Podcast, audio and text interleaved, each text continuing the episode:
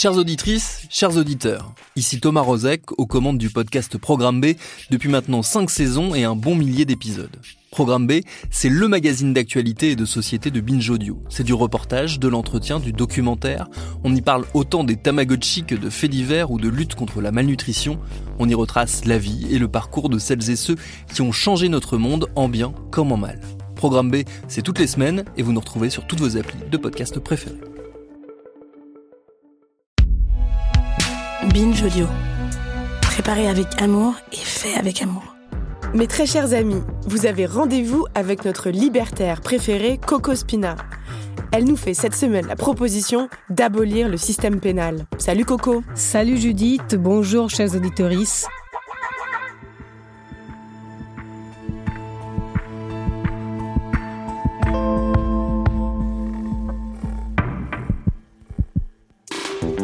Alors que 47% des Français sont d'accord pour instaurer la peine de mort alors que des chic types comme Éric Zemmour prônent le droit de défense excusable et que tous les politicards déblatèrent d'augmenter les places de prison, voire même de créer un Guantanamo à la française, moi, je vais gâcher vos rêves pénitentiaires et vous proposer tout simplement de sortir du système pénal.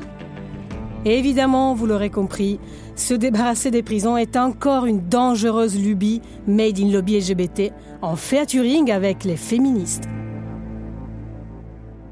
L'abolitionnisme carcéral est en effet un courant du féminisme qui pose quelques simples et bonnes questions. À qui profite la prison et qui est réellement puni lorsqu'un individu va en prison? Sur près de 70 000 détenus en France, il faut savoir que 24,5% sont des étrangers et près du 90% sont des hommes. Une large majorité de ces hommes sont issus de l'histoire coloniale. On peut alors voir ces chiffres de deux façons avec la finesse habituelle de la droite, qui va nous dire que s'il y a tant d'hommes étrangers en prison, c'est qu'ils ont un problème avec la République, et il faut donc les renvoyer chez eux. Par ailleurs, si tant de Français non blancs sont en prison, c'est qu'il faut punir ces minorités avec encore plus de force, et donc bâtir plus de prisons. La deuxième option, c'est plutôt de lire ces chiffres avec une approche sociologique moins racoleuse, qui est donc celle abolitionniste. S'il y a tant d'hommes étrangers ou issus de l'immigration en prison, c'est que la République a peut-être un problème avec eux. Et ensuite, il est possible que la justice soit un brin biaisée et qu'elle pénalise ouvertement certaines communautés.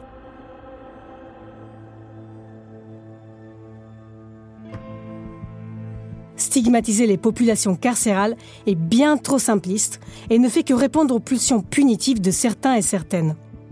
Alors certes, il semblerait que c'est souvent les mêmes profils qui commettent des infractions et des crimes.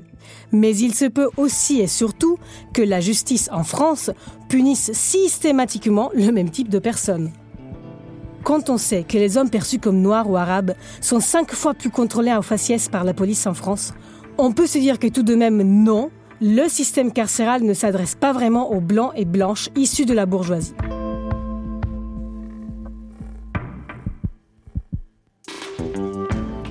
La penseuse et féministe Gwenola Ricordo, dans son essai magistral Pour elle toute, Femmes contre la prison, nous rappelle que la pénalisation des personnes issues des minorités est systémique. Ça veut dire que si les lois ne sont pas faites pour tous, que l'État ne protège pas les communautés et au lieu de ça refuse de voir qu'elles existent, il est naturel que ces mêmes communautés soient contraintes à enfreindre la loi pour survivre. Le féminisme anticarcéral pose aussi la question de savoir quelles conséquences a les femmes l'emprisonnement de leurs proches. Car oui, ce sont les femmes qui, de l'extérieur, prennent soin des hommes en prison. Ce sont les femmes qui se retrouvent à gérer les gosses, la thune, la maison. C'est aux femmes, encore et encore, d'assurer la charge mentale et à développer le travail de soins autour des détenus.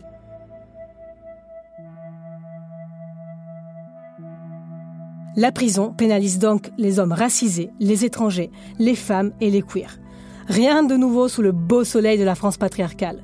Les winners du système sont encore eux, vous l'aurez compris, nos amis les mecs cis, blancs et bourgeois. Et c'est là que sortir du système pénal devient une perspective intéressante et pour les femmes et pour les queers.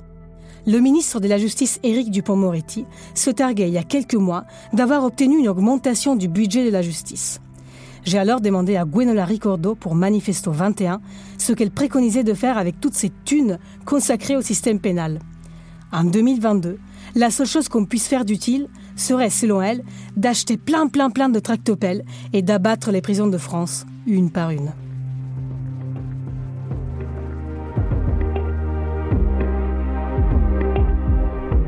Merci Coco. Nous, on se retrouve au prochain épisode. À vendredi. Salut, c'est Sinamir du podcast L'Affaire. En 2016, je suis monté sur un bateau de sauvetage en Méditerranée et ce que j'y ai vu n'a pas changé. En tout, depuis 10 ans, on compte même près de 30 000 morts sur cette mer. Alors, dans le naufrage, notre nouvelle enquête, j'ai voulu raconter un cas concret. Comment 130 personnes sont mortes en 2021 à la frontière de l'Europe, malgré des dizaines d'appels de détresse. Qui n'a pas pu les sauver? Pourquoi? Qui étaient ces disparus? Et surtout, comment on en est arrivé à ne plus parler de 130 personnes qui meurent le même jour sur un bateau au milieu de la Méditerranée? Le naufrage, c'est la nouvelle série du podcast L'affaire de Paradiso Média. Une enquête que vous pouvez retrouver gratuitement chaque semaine à partir du 27 mars 2024 sur toutes les applications de podcast. Paris Hilton, Alizé, Justin Bieber, Samina Seri, Geneviève de Fontenay. Oui, ok, vous les connaissez, mais est-ce que vous les connaissez vraiment?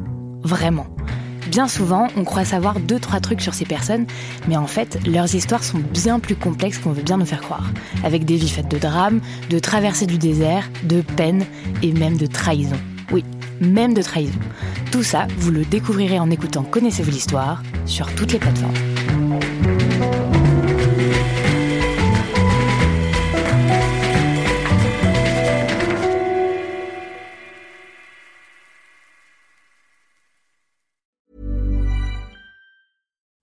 When you make decisions for your company, you look for the no-brainers. And if you have a lot of mailing to do, stamps.com is the ultimate no-brainer. It streamlines your processes to make your business more efficient, which makes you less busy.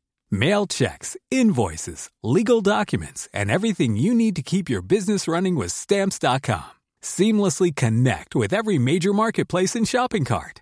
Schedule package pickups and see your cheapest and fastest shipping options from different carriers with rates up to 89% off USPS and UPS rates. And with the stamps.com mobile app, you can take care of mailing and shipping wherever you are. Make the same no-brainer decision as over 1 million other businesses with stamps.com. Sign up with code program for a 4-week trial plus free postage and a free digital scale. No long-term commitments or contracts. That's stamps.com. Code program.